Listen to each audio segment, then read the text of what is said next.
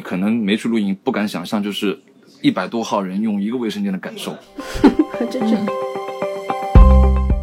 那主秀，你有没有在你们的营地上有没有看过人带一些很奇怪、很奇怪的东西的来露营的？带吸尘器和吹风机呀，还有洗澡盆儿。刚才主秀其实讲过一个词，叫做露营，其实就是大人的过家家。每个人都在长大嘛，只是玩具变得不一样而已。从去年的露营，然后到后来流行滑雪，然后今年不知道流行什么，就是一会儿一样，一会儿一样。我有一个直觉，玩的越深入的人，他可能社交分享的欲望就越低。我身边现在玩房车的挺挺多的，之前也是跟着我们一起去露营的。他们有个话就是，露营最后还是要得开房车。归根结底怎么说呢？很多产业观察员都评价露营这个行业将来是一个万亿级的市场。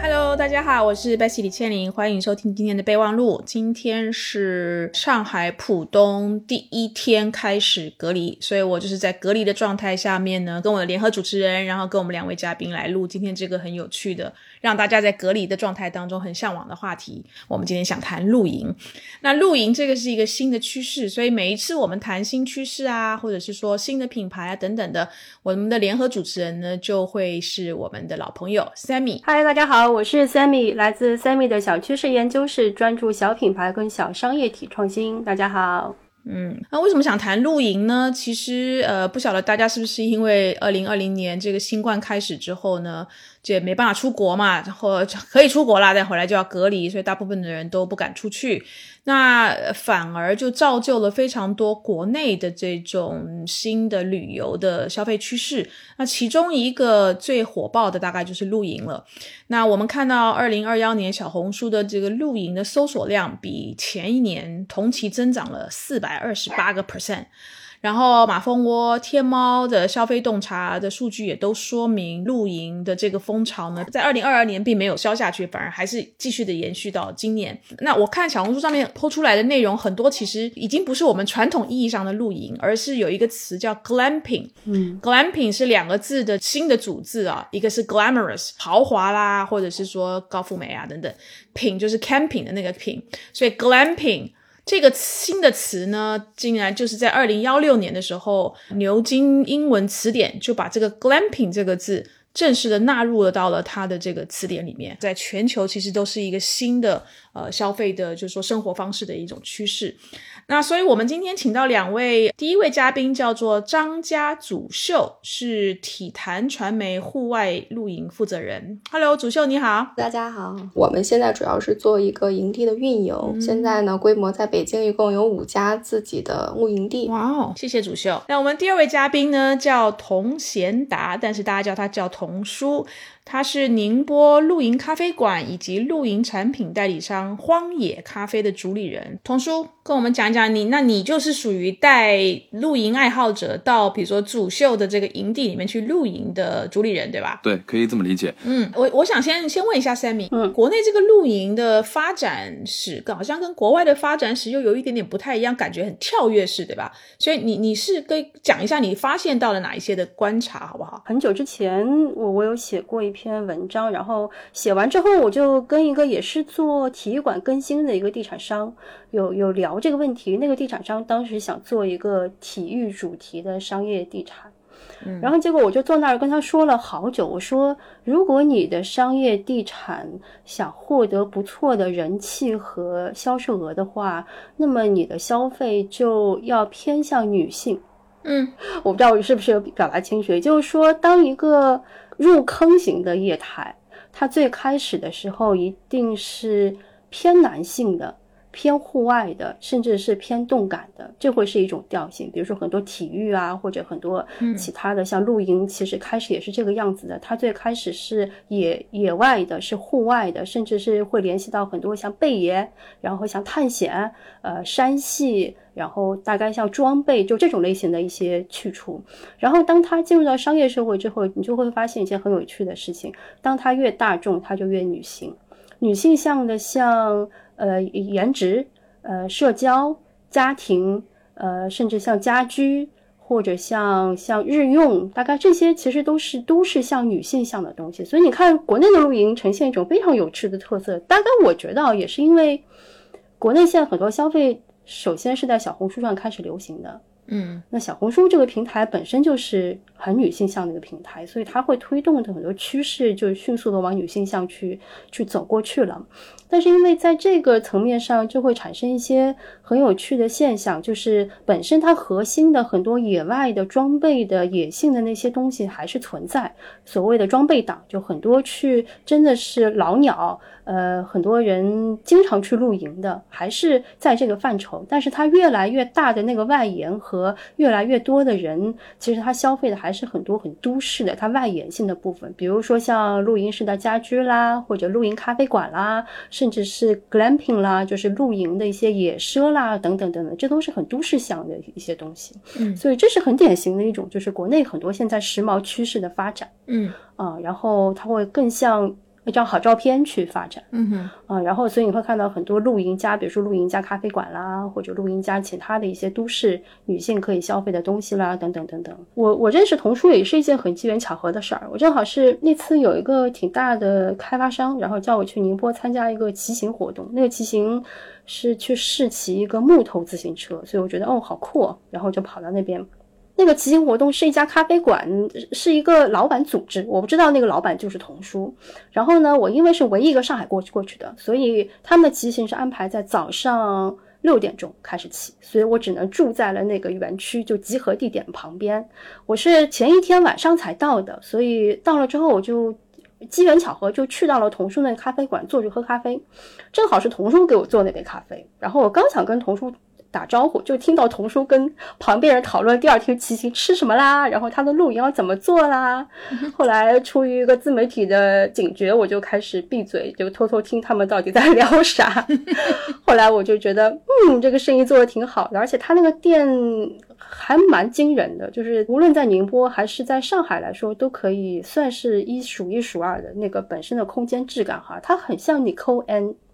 一楼。那个样子，所以它是非常多的杂货，琳琅满目，嗯，然后也很接地气，各种价位的都有，然后再加一些小的咖啡馆，所以空间感很好，所以我觉得本身是个非常好的一个组合。然后最后一件很有趣的事情是我我自己就是一个很典型的露营用品爱好者，就是我家里其实买了好多露营的装备，以家居为主，比如说椅子啦、马扎啦、灯啦、毯子啦，就是零零总总一大堆，但是我从来没有去露过营。啊，然后我就这样一个装备党就对了，从来没有，然后没没有录过影，对，没有，但我觉得好美，就我我很喜欢他那个审美风格，但我从来没有去录过影，嗯，我就是这样一个人，典型消费者，我觉得。哎，那我们我们问回来，我们两位嘉宾啊，我觉得这可能要稍微科普一点，就是说科普一下，就是我们国内的露营的这个产业，它的发展的路径跟国外很类似吗？我为什么这样问？就是我感觉就是在疫情之前，或者小红书上面出现 glamping 之前，你没有怎么听到露营这件事情。但是呢，好像哎，突然间就就爆红。然后你在小红书上面看的那个，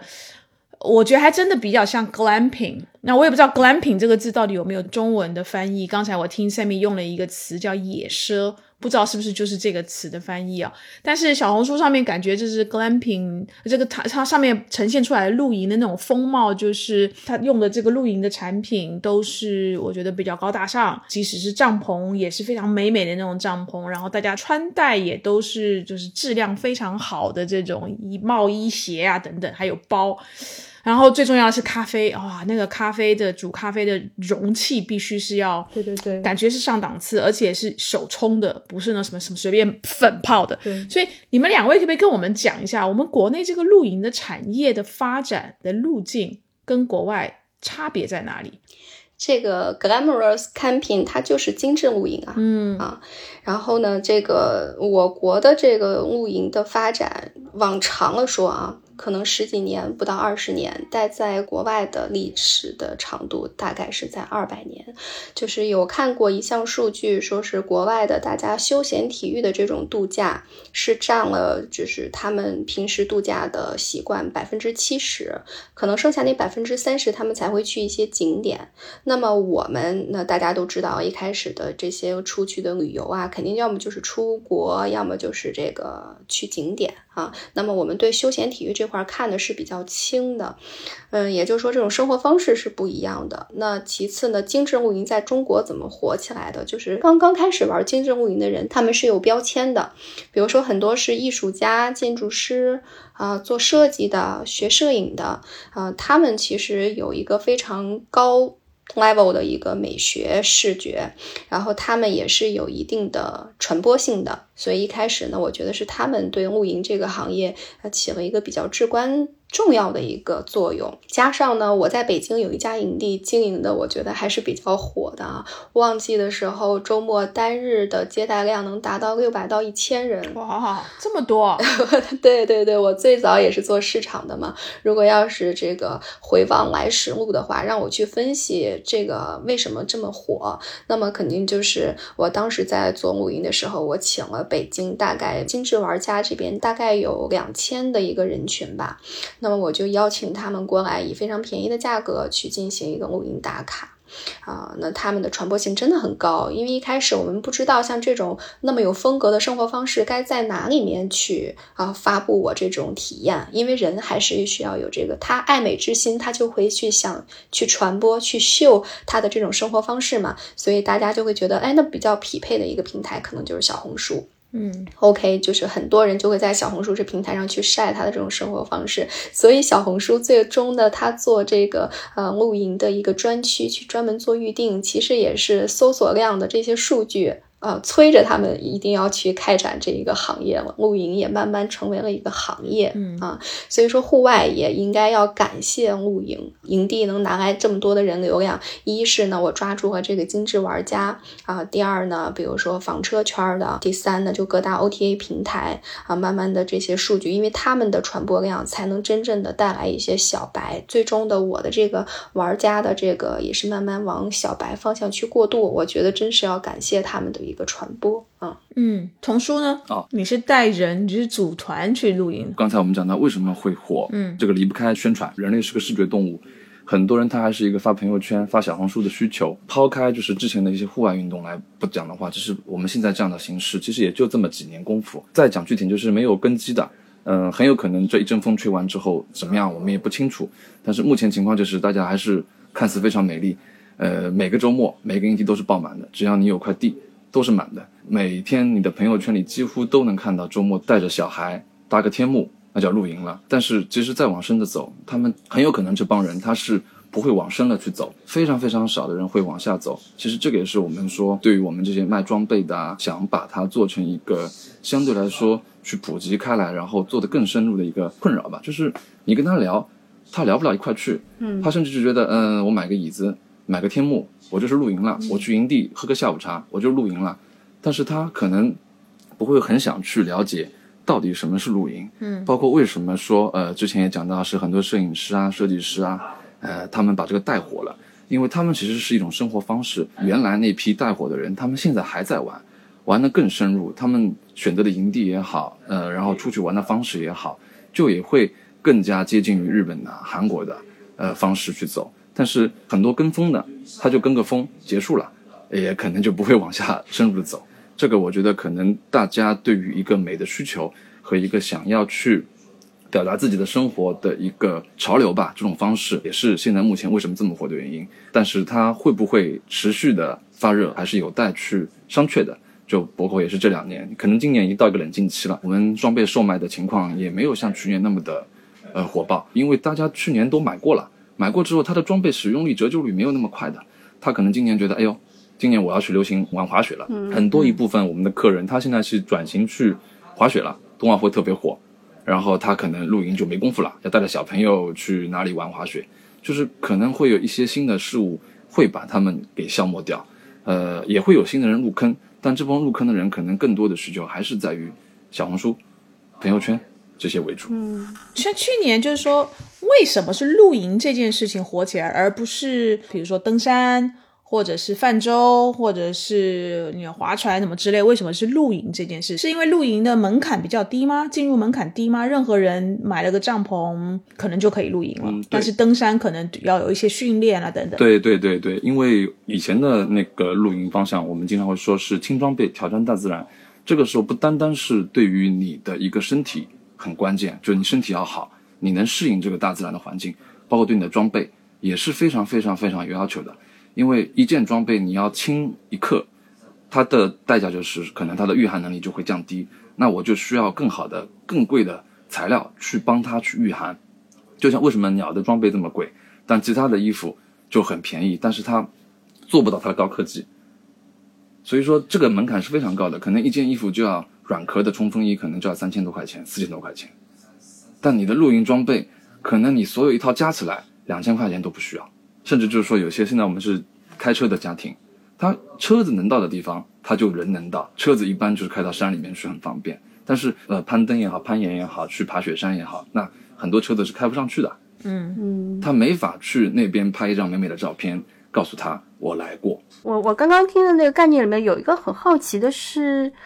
童叔刚刚提到日韩的露营方式，我我印象里日韩跟欧美有一批非常专业和户外的露营玩家，其实跟现在的 glamping 是对立的，是老鸟的玩家。那批玩家大概是怎么玩法的？我我能请教一下吗？那我们了解，这其实也是有一个分批的，就是我们之前的就现在流行的 glamping 的，很早以前叫做公园岛。嗯它是这样的演变一个过程，公园党它也会经常被那些老鸟们说，哎，你们这在玩什么东西？因为以前流行是轻装备挑战大自然，现在是重装备去享受亲近大自然，就是把家里玩的或者是吃吃喝喝的东西搬到大自然一起去跟亲戚朋友之间去享用。但是这个东西其实是共存的，在国外也是这样子。国外的现在营地建设和大家的一个生活需求跟现在的国内还是有差距的原因，就是国外的营地建设非常非常完善。这个才是关键的一个原因，大家会愿意说，我一周呃有一天时间会去营地里去呃消磨时间也好，带家里人去亲近大自然也好。那这个东西，我觉得在国外的也会有老鸟去觉得这个不是他们所谓的露营和户外，嗯也会有，国内国外都有这个东西。嗯解释一下为什么感觉去年露营一下子大火啊？因为北方啊、南方啊都有几场这种露营生活节啊，那么就是从央视到各大卫视也有很多出现露营的场景。我记得《向往的生活》啊，《妻子的旅行》好像都是在这种户外特别野奢的这种场景的展现。那国家的一些舆论呐、近郊游的一个火爆，它都助推了这个露营热。啊，我记得就是去年的 GUCCI 的，呃，它的一些陈列还有新品都跟这个户外用品进行了一个联名，嗯包括小红书，小红书在春节期间的露营品类的一个广告，还是在我们场地拍的呢。嗯真的就是感觉整个全国的气氛就到这儿了。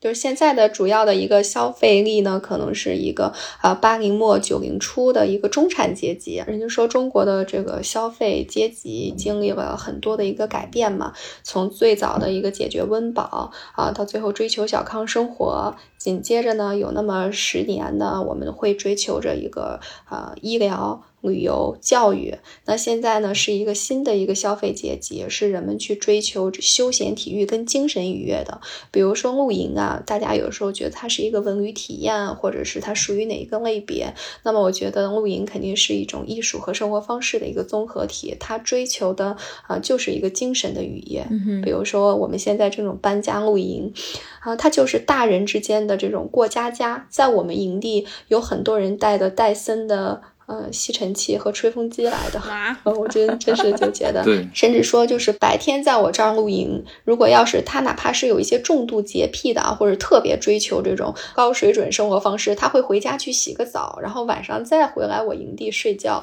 就说我营地比他家都香，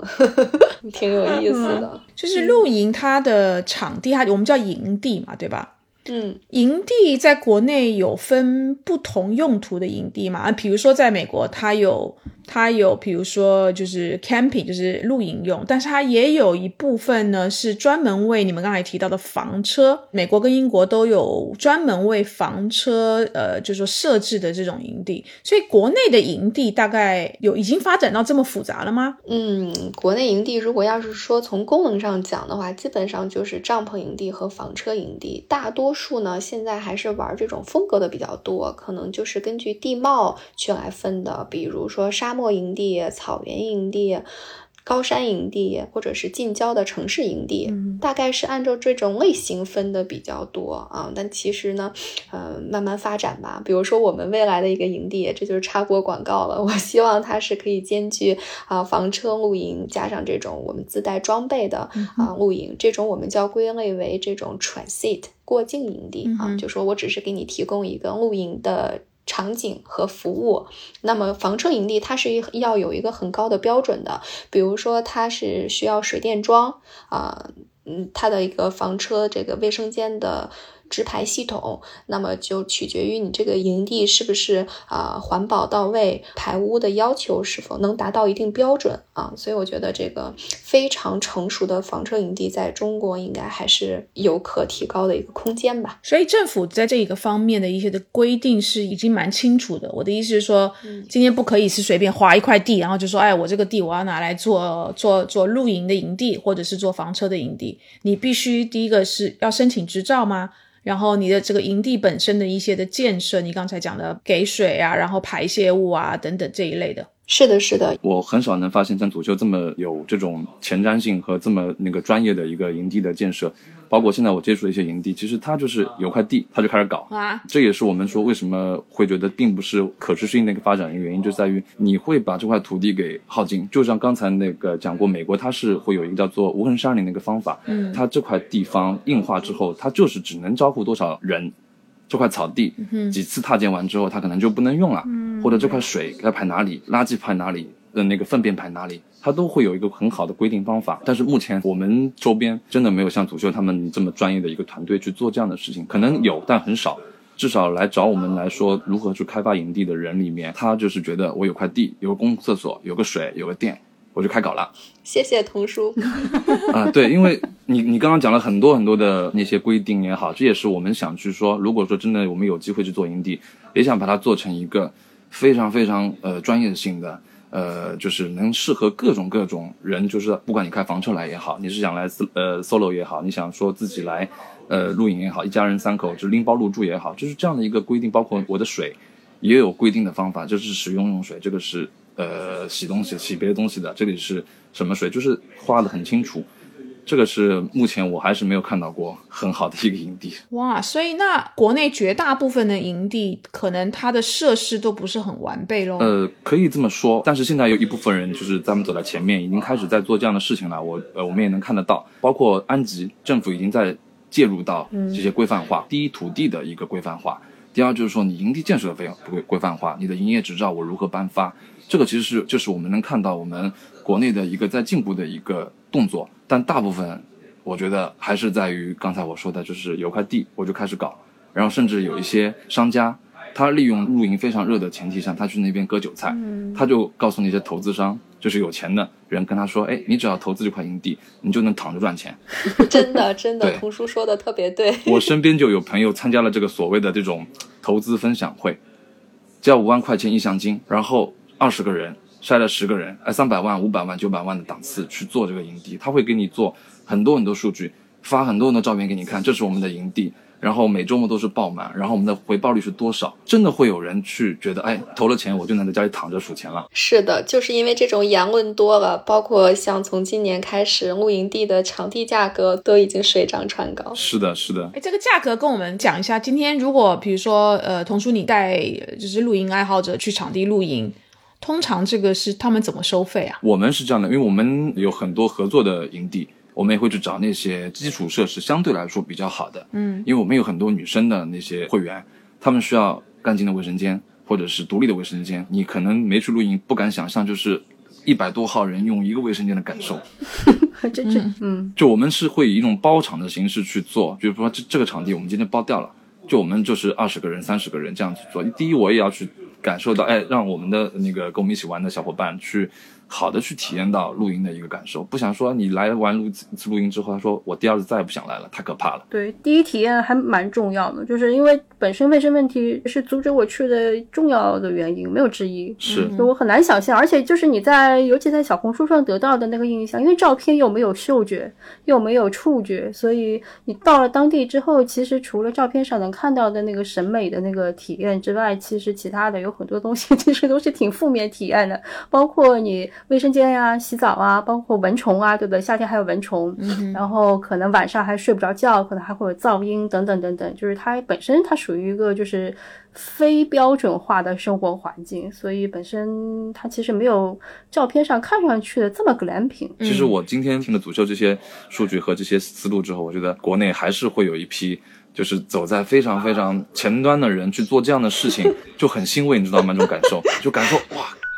我就我我说脏话了啊，就感受太棒了这种感觉。那主秀，你的营地收费的标准，你方便跟大家讲吗？这个方便的，因为我们做过一些调研啊，比如说啊，黄石公园的它的露营门票是二十美金以内，然后一些欧洲国家大概在十二到十六美金，所以我们的营地收费的话，一个人的营位费是一百二十八，孩子是免费的。这个其实还是相当便宜了，已经是。哦，是吗？嗯，是的，是的，因为我们这是等于说一家国企在做这件事情嘛，而而且我真正的我个人的一个愿望，我是希望这种露营可以真正深入到这个中国人民的这种心里的，所以我不想是说是这个价格收的太贵。你知道吗？我们去露营的时候也是收两百块钱一个人，然后在五一、十一假期过程中，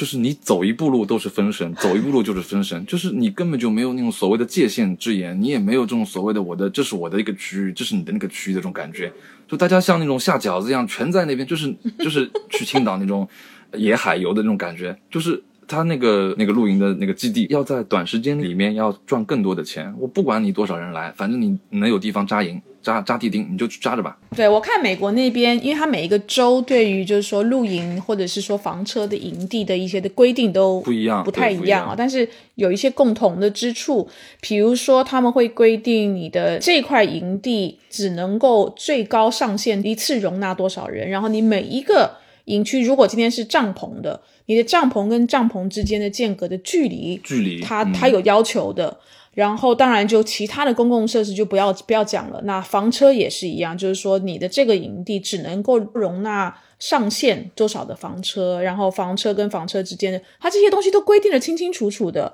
所以不太会有这种下饺子的像这种现象。国内就是希望趁这个机会赚暴利，可能明年就不火了，所以这块地。怎么在最最短的时间之内能够赚最多的钱，这个才是主要的目的，对吧？因为我的切身体会就是去年的时候年底，呃，当时应该是我通过我一个朋友他介绍过来说想跟我们了解怎么去做营地的计划。当时我们跟他讲了很多很多该怎么建设，如何去把地方做得更加的优秀，排水做好，卫生间做好，做得干净，做得区分，然后呃生活用水和清洁用水、污水做分离。跟他讲了很多很多，因为当时他说他是想做一块好营地，后来他跟我讲，你这个讲的没用，我只有块场地，有个卫生间，然后就够了。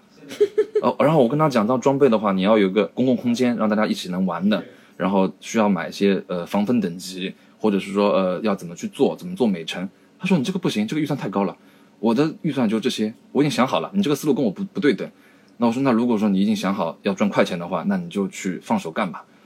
后来前两天听说他现在在那边招合伙人了，他一个人顶不住了，因为他来了一波完之后就没有了，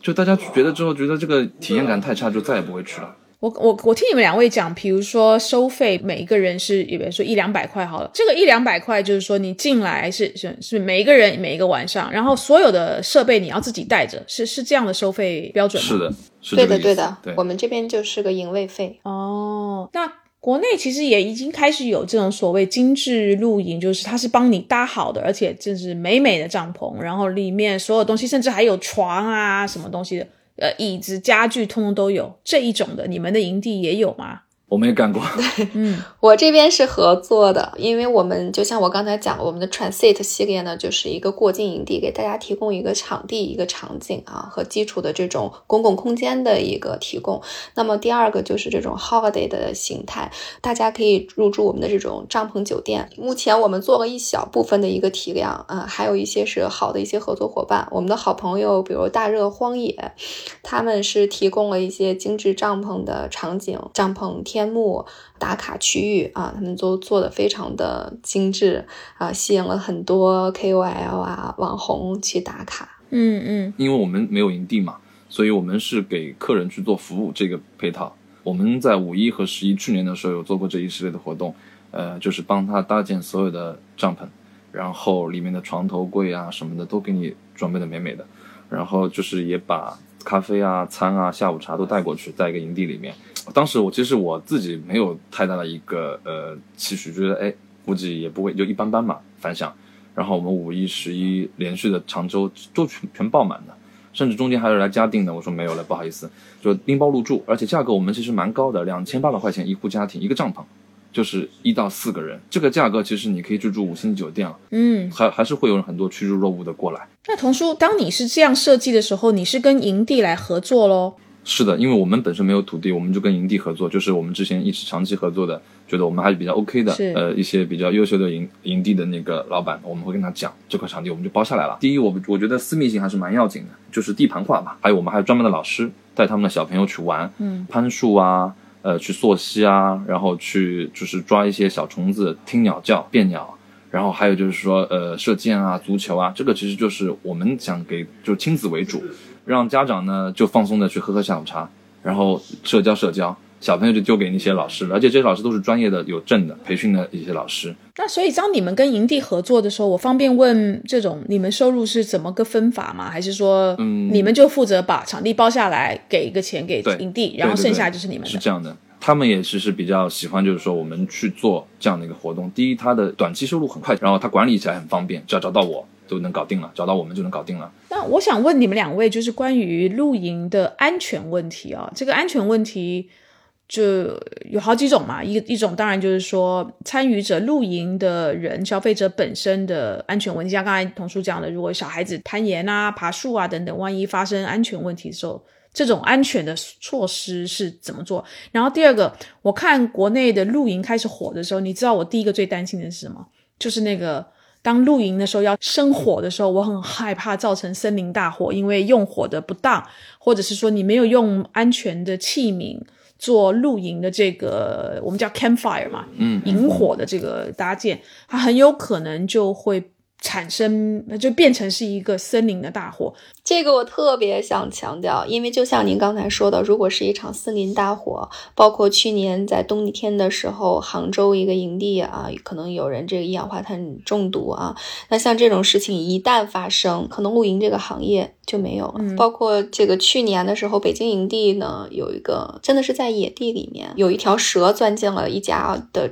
帐篷里面，哇，那就是我就觉得特别的可怕。你说要是真是出现什么安全的一些事故，真的这个行业就没有了。我觉得从业者去年都特别感恩这个浙江湖州市颁布的这个露营地的一个管理条例。是的，他们对这种新兴的业态啊、特殊业态有一个准入法则吧，会有一些条规。其实，在中国已经有一些这个露营地的一个规范了，那么可能在执行的过程中还需要一个历程吧。所以，我们今年啊，联合的一些行业内的一些好伙伴啊，一些这个平台，我们希望能够把这个行业的一些规范让它标准化，可以普适于这个大众，这是我们的一个。今年的一个小目标吧。对，但是这个规定是规定营地的这个经营者，你们在各种安全措施上面等等。那比如说来露营的消费者，每一个人对这个安全的认知，就像你讲的，也可能有的人已经曾经行前被教育过，有一些没有。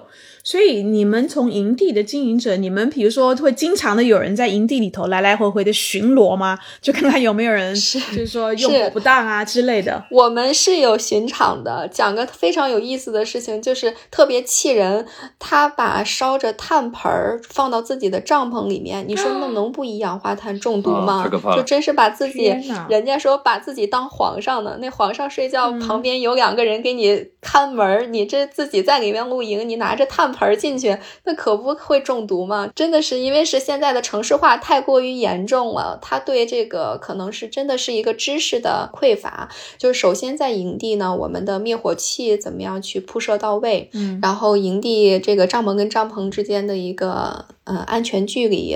啊、包括我们的巡场，这些都是有一套标准化的一个管理办法的。比如说去年的时候，我的营地里面，他自己的气罐儿啊，他那个小炉灶，它的那个绳子炉头啊，对他把那个炉头的那个绳子给点着了，他那个炉头还就连着气罐儿，幸好这个人反应快，他就直接给扔到特别远的地方了，然后它就会有一个爆炸。这个的确也是目前就是我们刚才讲的这个行业发展迅速太快了，它是没有基石的。就去年的时候，年底的时候，小红书不是经常会发，哎，张震岳带你去无痕山林啊，对他现在开始有明星去带你去引导一些东西在里边。但是其实这个，哎，效果还是微乎其微。我也很幸运，就是我刚开始入这个行的时候，已经我的合作伙伴他是做这个户外行业已经十七年、十六年了。包括我们来客人来问我们，哎，去哪里烧烤？我说，请你不要去烧烤，因为宁波周边有很多森林。呃，我说其实这种地方是禁止烧烤的，不能使用明火，因为很有可能就会发生森林大火。我说你可以用气罐，呃，我说气罐是相对来说是安全的，也会在就是潜移默化的跟他们讲这些事情，包括我们群里的一些好朋友跟我们一起去玩的人，我们也会跟他们讲不要这样，不要那样，就尽可能以身作则吧，先做好自己，再去把这些东西去做一些宣传。包括我们今年其实我们店的一个计划也是会往公益方向走，呃，捡垃圾，捡垃圾是我们每个月固定会去做两场的两场活动，我们叫负能量收集者，就是我们自己组织的一个小小团体。包括我们会跟一些学校啊，就是去合作。嗯、四月的第二个礼拜，我们会跟一个私立学校去做一个活动，就是带小小朋友们去呃各个风景的点去捡垃圾，然后用垃圾来换小礼品。嗯，像我们换我们的咖啡啊，换我们的一些呃蛋糕啊之类的东西。然后我们也做了一些很多周边，像一些呃呃专门收集垃圾的环保袋啊、我们会发给他们。然后就是只能说，嗯，我们尽可能做好自己，然后去告诉他们就是如何去不要乱丢垃圾，因为这个垃圾太可怕了。我们有时去营地的时候，整山遍野的全是白色的飘在那边飞东西，就还是因为这个行业发展太快了，也没有一个人出来说制定规则也好，或者是制定一些相关的法律也好，他的一个思维意识没有说跟上这个行业的一个发展。对，因为我觉得这个听上去行业发展太快的意思是，这个行业起来大概就两年，对吗？我我印象里就大概从前年、去年年初开始流行起来的这个趋势，而且你你你们有有没有感觉，就这两年趋势的发展越来越快？是，就是就是目不暇接，呃，对吧？然后从消费者角度来说，要赶的潮流真是赶也赶不过来。从去年的露营，然后到后来流行滑雪，然后今年不知道流行什么，就是一会儿一样，一会儿一样，然后又咖啡又精酿，然后开始流行什么什么。在这个层面上，我有一个呃直觉，真正喜欢玩的人，玩的越深入的人，他可能社交分享的欲望就越低。我不知道我这个直觉是不是对，因为其实我身边有有一些确实是很玩户外的人和族群，他们甚至有一些去玩到了野外生存，会有点像跟贝爷那个风格去玩这个东西。然后当我去看那个族群的时候，他们其实通常都不太做社交媒体分享。所以我觉得可能很多我们看到的这个社交媒体以及社交媒体带来的这个投资的趋势，其实都还蛮狭窄跟片面的。这个行业真正带来平衡的一股力量，比如说他真的去入坑、去玩、享受中间的乐趣等等等等的这一部分族群，可能反而没有在社交媒体上出现。因为刚刚我听了很久，觉得就是。呃，很多像像装备完整的这个露营，比如说帐篷啦、装备啦、床啦，甚至都提供。它其实已经不太像露营，它有点像一个主题式民宿，它不太像露营了。对，嗯，我前两天刷到的视频，我我可能能够感觉到一点点露营它的精髓，它很像那种就是你买了很多装备，你可能自己组装起来，你研究中间的那个那个设备的那个维度啊，然后数据啊等等等等，你可能用不同的装备拼起来，然后搭起个东西，它很像。玩机械、玩设备，甚至有一点点像玩乐高，大概像那个感觉。他可能在自己创造一个自己的世界，甚至很多人去玩车，自己组装车，大概在那个乐趣之内。但是我觉得玩那个乐趣的人，第一，他的分享欲可能没有在广泛的社交媒体上；第二，确实跟现在的人群是完全不一样的诉求。我感觉哦，刚才主秀其实讲过一个词叫做。露营其实就是大人的过家家，嗯，对，每个人都在长大嘛，只是玩具变得不一样而已。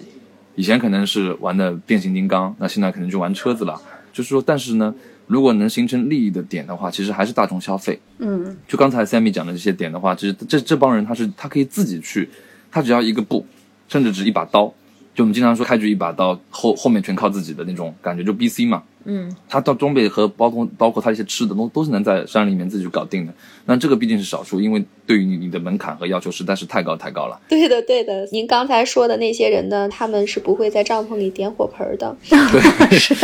他们去个野地，你能够照顾好自己，可以自己玩自己的。就是嗯，您说的这些精致玩家，他特别的。嗯，有点个性，对，玩物但不丧志，他们乐于尝试这些，嗯，特别特别新鲜的事物。那我可能就不爱晒，但是呢，如果要是说我们做经营啊什么，我们当然还是喜欢小白用户。是，就是说这个市场 市场来说，还是大众要去消费的。是的，是的。对，因为 B C 这些玩家的话，他。是有自己的小圈子，对，非常小众，是不是？也就是特别是小白的露营参与者，就是特别是小白，他才会买一大堆乱七八糟的东西，就根本就不适合，或者根本就不需要的。嗯，最近我听过一个词叫做“差生文具多”，这也是形容我的，就是我们就是经常会就是买很多装备。我也有收集癖，我就晚上做咖啡的时候，我会我会买很多很多滤杯，我会买很多很多的小工具去捣鼓捣鼓这东西怎么怎么样。然后露营其实有很多人他是在于呃享受这个过程。因为每个人玩法不一样嘛。我在小红书上面就看了不少人，就是剖他们露营的。我感觉买很很多人买了一大堆的装备是买来拍照用的，那个不一定真的用得到，或者说他也不知道怎么用。但是这个你知道吗？就是得不得分无所谓，姿势很重要。好看，对，就像日本人他们是经常会一家三口，因为日本人他其实也很爱攀比嘛，他把所有装备都要啪都铺出去，这就是我们家的一个。情况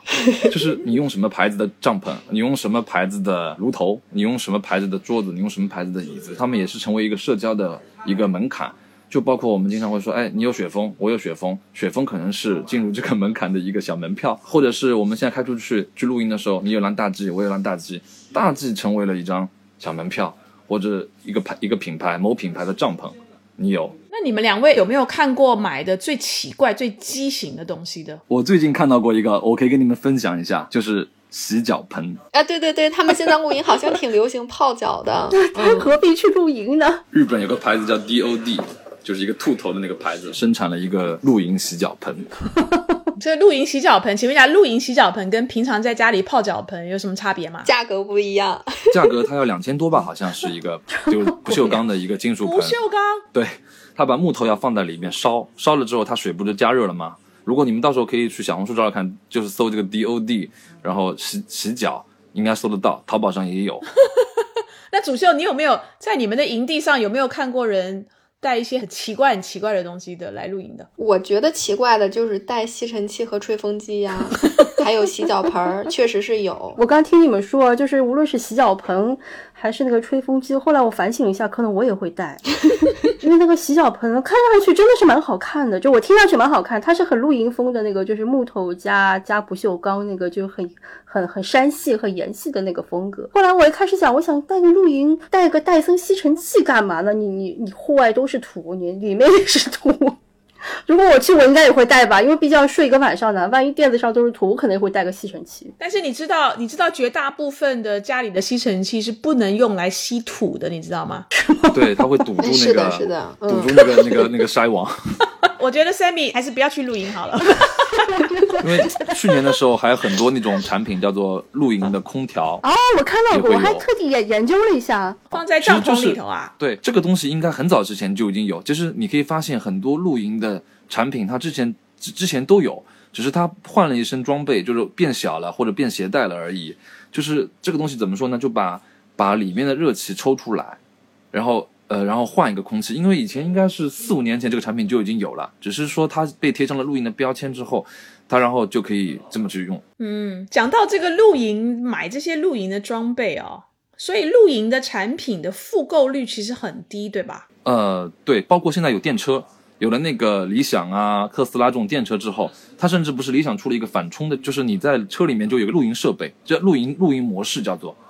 就是很多人他已经不需要这些所谓的帐篷啊、天幕啊或者床啊，他车里面就能解决了。而且它这个电非常非常足，就是能能供你就一个晚上是没有任何问题的，而且在车里面相对来说还是比较安全的。这就是对于复购率来说还是会降低很多，包括它的装备的折损。呃，因为我们前面讲到，很多小白他不会入坑，他觉得这些装备够用了。呃，因为有些他会玩家的话，他会想着我要升级装备。就小白玩家他不会想着去升级，我这些用用就够了，只限于满足。哎，小红书发一发，朋友圈发一发，我告诉大家我已经去过了就好了。我觉得买装备上瘾吧，因为它们形状不一样，因为有隧道帐，有金字塔帐，对啊，然后有各种类型。这个说明你已经坑入坑了。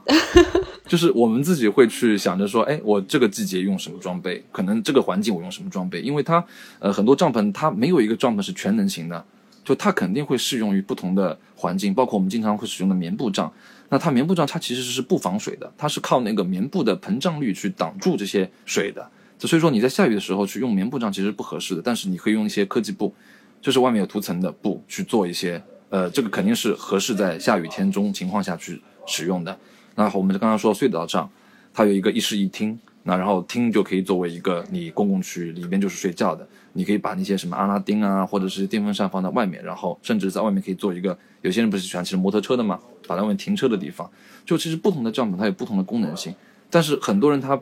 嗯，只是买个，比如说买个蒙古包，就是我们经常见的三角的顶尖顶的那种帐篷就够了，或者买个天幕，他觉得也够了，买两把椅子，买个桌子，其实也够了。就是它的复购率其实还相对来说还是比较低的，还是有门槛的。因为一顶好的帐篷基本上八千、七八千、一万都很正常。哇，这么贵？还有更贵的呢？对，还有更贵的，就是我们现在经常出活动用的那个 TP。就是 Tend TP 一个呃北欧的牌子，七十二人，我们是用来给那些呃大型活动用的，差不多一套加装备加起来十八万。对，今年还涨价了。对，涨价了，然后而且不好买到。然后我们有些十五人呢，就是各个各个型号它会适合的，比如说场景会不一样。所以我们给客户推的时候，因为活动这块也是我们的主要收入来源，我们也会跟给给那些呃那些活动公司啊去做一些配套，就是会去选七十二人这个帐篷的客户。很少很少，哎，那我我我问一下你们两位哦，还有包括 Sammy，你们你们三位，就是我们谈一下房车好不好？因为我在英国的时候，我我我英国有个有个邻居，他有一台房车，我看他那个房车，每一次他要出去玩，其实挺麻烦的。那个房车里面最麻烦的就是因为有自己的这个盥洗室嘛，等于是有排泄物，所以它最麻烦的就是它那个排泄物的处理。所以，我我我第一个，我想先问一问你们两位，你们三位，就是房车现在在国内，你们看到什么样的趋势？那我更想问的是，这个房车在使用上，他我们的呃呃房车的购买者，他真的知道该怎么正确用这个房车吗？这个中国是从二零零二年第一台拥有这个公告的房车开始，到现在呢，这个保有量应该是超过二十万台。然后再说买房车的这个人群吧，至少是从我接触房车。的这前二十多年，他房车的人群主要是四十五到六十五岁哦，这么高。对，我们的父母退休了，大家可能会买一辆房车。那这一部分人买房车呢，因为在国内还没有那么多配套的房车营地，那他们的这个水电就得不到一定的保证跟补给。所以说呢，但也有办法呀，所以在车顶上装一些太阳能板，并且出门会带一些发电机。啊，嗯，因为水的问题好解决嘛，对吧？去一个嗯农家院儿啊，或者是洗车店，都可以满足他加水的一个需求。那这部分的年纪呢，嗯，肯定是吃过苦的人啊，他们可能也比较节约，他们觉得我买了一辆房车以后，这些水电呀，包括去营地的这些营位费，我都不应该花。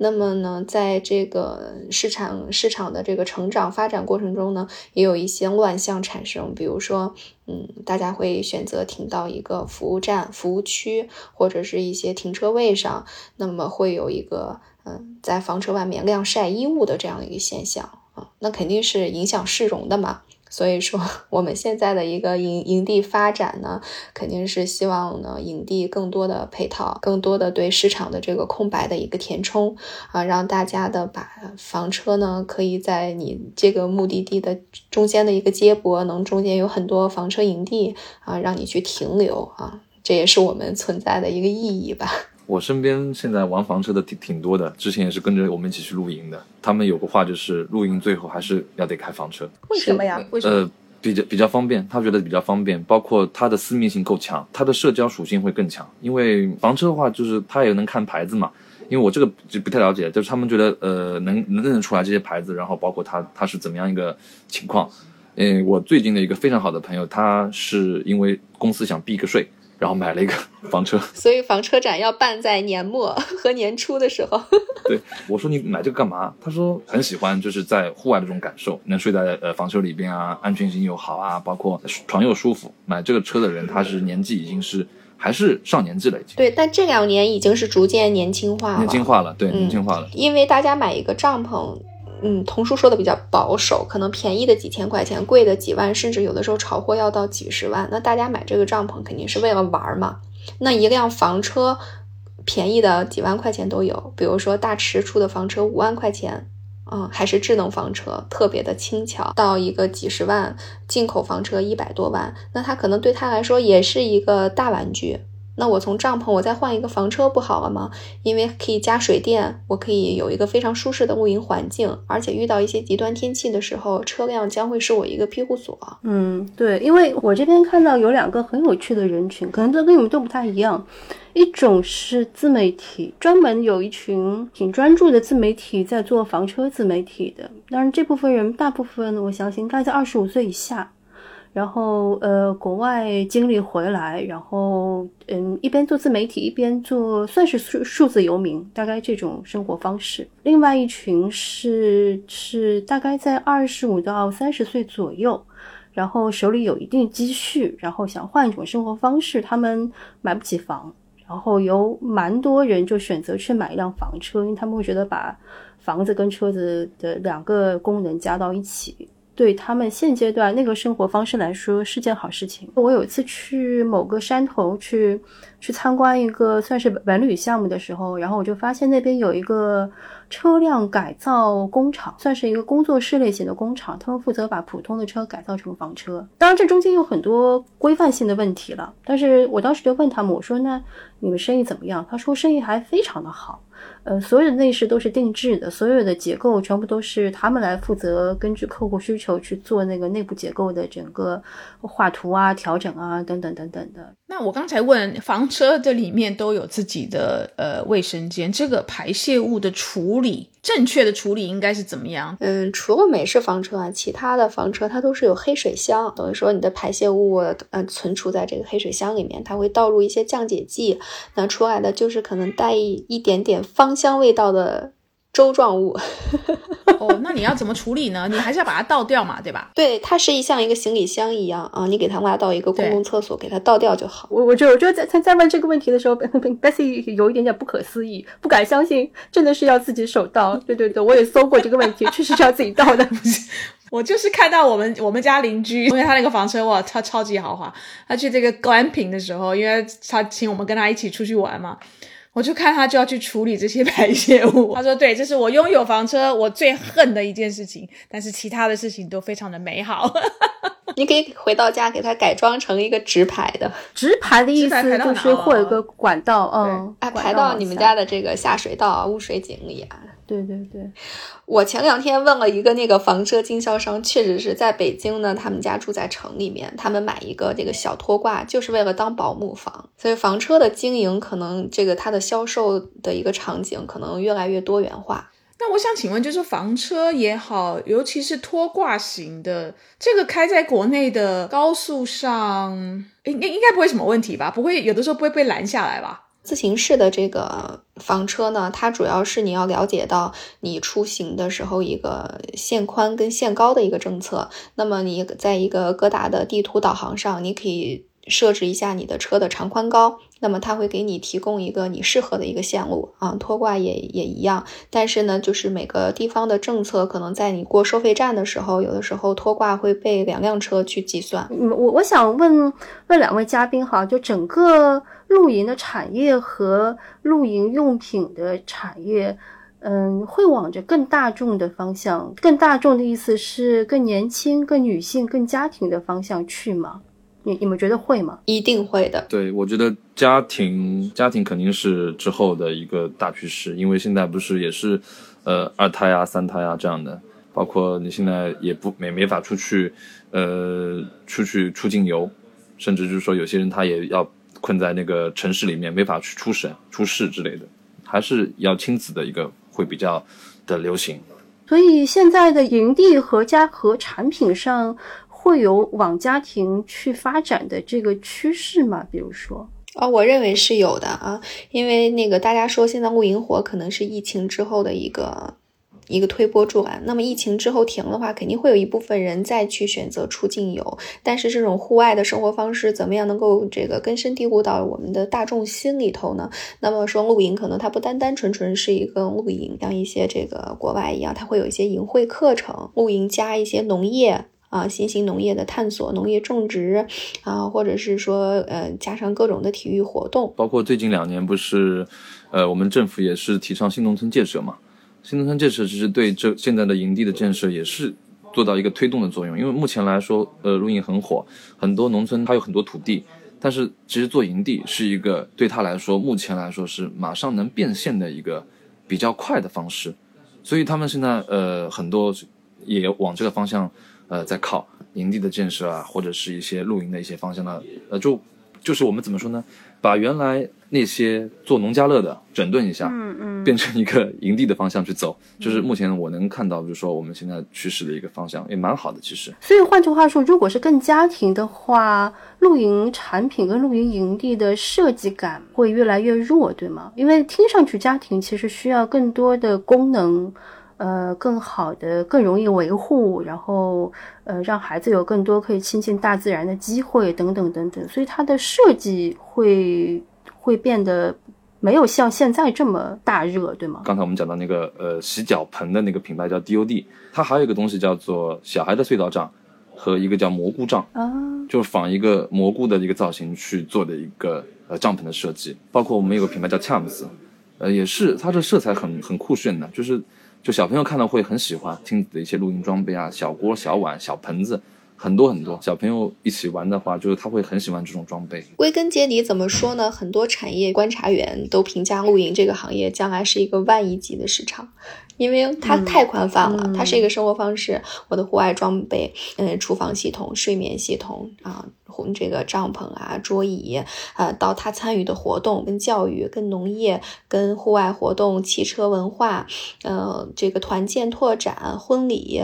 嗯，民宿、酒店这些都有挂钩，所以它能衍生出来的这些产物是非常多的。所以在这个万亿级市场里面，现在露营的产品其实开始出现一个低价竞争的趋势。如果这是个万亿级市场的话，中国本土的露营品牌会出现呃精品、高价，甚至是轻奢或者是奢侈品的品牌，会有这个趋势发生吗？已经有了，已经有一两个了，叫做自由之魂，它的卖点是呃设计，这个趋势肯定是之后的一个趋势，但是目前国内的市场还是在存在于打价格战，你十块我九块，那我就八块。我觉得这些都是过程吧。对，这是过程，肯定是过程。宁波算是比较大的一个户外的装备的一个工厂和出口，呃，包括那像挪克啊、呃穆高迪啊、浩峰啊、艾卢克啊，都是在宁波这个这个地方。呃，我们有时候开玩笑说，哪天说不定有某某一个工厂一生气起来，把一个国外的品牌收了都有可能。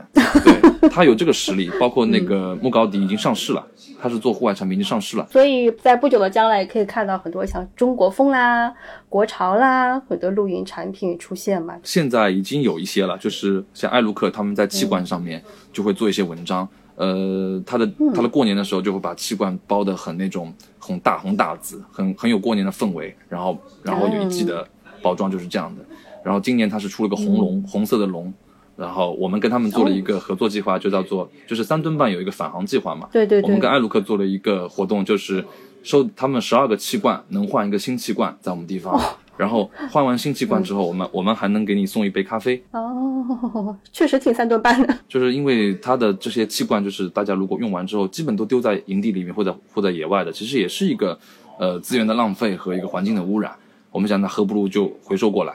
然后给工厂，工厂他们可能再去提炼一下，还能再重新使用。诶，那我我我最后我想请我们两位嘉宾给我们听友建议，好不好？第一个，我想如果从来没有去露营过的听友，他想去露营，你建议他们必须要买的几样产品是什么产品？我想请童叔给我们建议，然后我想请那个主秀给我们建议，就是说，当要去露营的时候，要要寻找营地的时候。应该要注意营地的哪一些的设施也好，或是资质也好，是比较安全的，或者说比较负责任、对环境负责任的这样的营地。嗯，就是大家在选择营地的时候，有的时候我建议更多的现在应该可以倾向于我们收费营地啊。收费营地不光光是有一个完整的一个配套，更多的话，我们是真的是可以为大家的安全有一个保障。嗯，除了我们这个人性服务的一个各种巡场和和提醒，那么我们的在保险上，大家的场地险和我们门票里面所涉及的这个保险，应该是给大家能够提供一些许保障的。嗯，再就是我还是想倡导，就是大家想要来露营或者是正在露营的人群，可以无痕，可以做到真正的无痕露营啊，嗯。可以，我们哪怕不懂，多多跟我们自己的邻居去学习，因为喜欢露营，它就是一个社交的过程啊。大家把帐篷都搭得很近，好像我们小时候住的那种排房，包括小朋友们一起在这个嗯在草坪上玩耍，每家跟每家这个互相交换一下食物跟礼物，就真的很像小时候那种住四合院的感觉。希望加入到这个露营的这种生活方式里面来，热爱自然，互相的友爱。谢谢主秀。那童叔呢？给我们听友什么建议？必须必备的产品，一定要买的。我就说出去这个喝个下午茶的一个要求吧。第一就是一把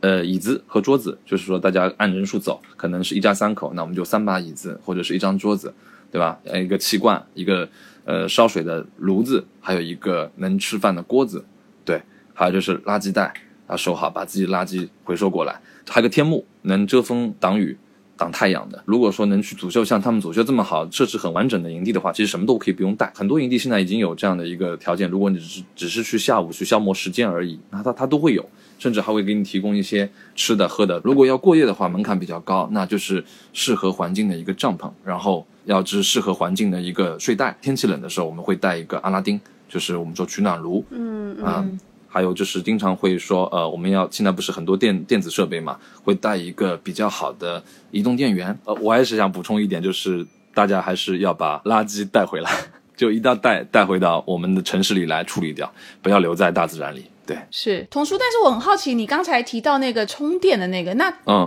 这个充电本身它怎么帮它充电呢？它是在城市里，就是我们家里面把这个电源充完之后，它里边可能可以放一度电，然后你带到营地里去用。呃，就是空调你开一个晚上一个度电，其实电电量很多。国内品牌一个叫正浩的，它可以就是把好几个拼在一起，可以实现就是说十度电，甚至更多。你能带动一个咖啡机。就四千五百瓦的功率也能带带起来，当然蛮重要，尤其是那个就是搬家式露营那种 glamping，尤其是我还要带什么吸尘器啦什么的，是我可能带它二十个吧，投影仪啦多啦。Sammy，我觉得你比较适合在那个停车场露营。呃，就就可以了，还可以点外卖。对对对对，你不要到野外去，我觉得。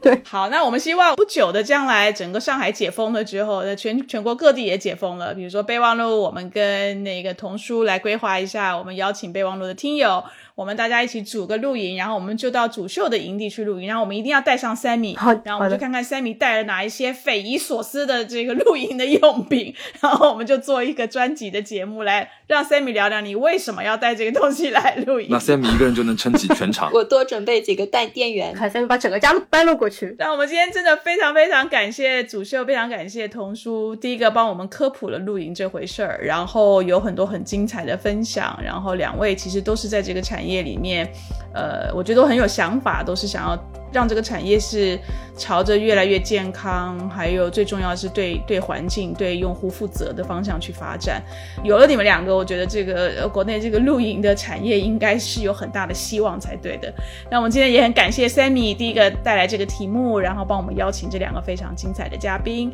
那谢谢 Sammy，谢谢大家，谢谢，拜拜，谢谢大家，拜拜。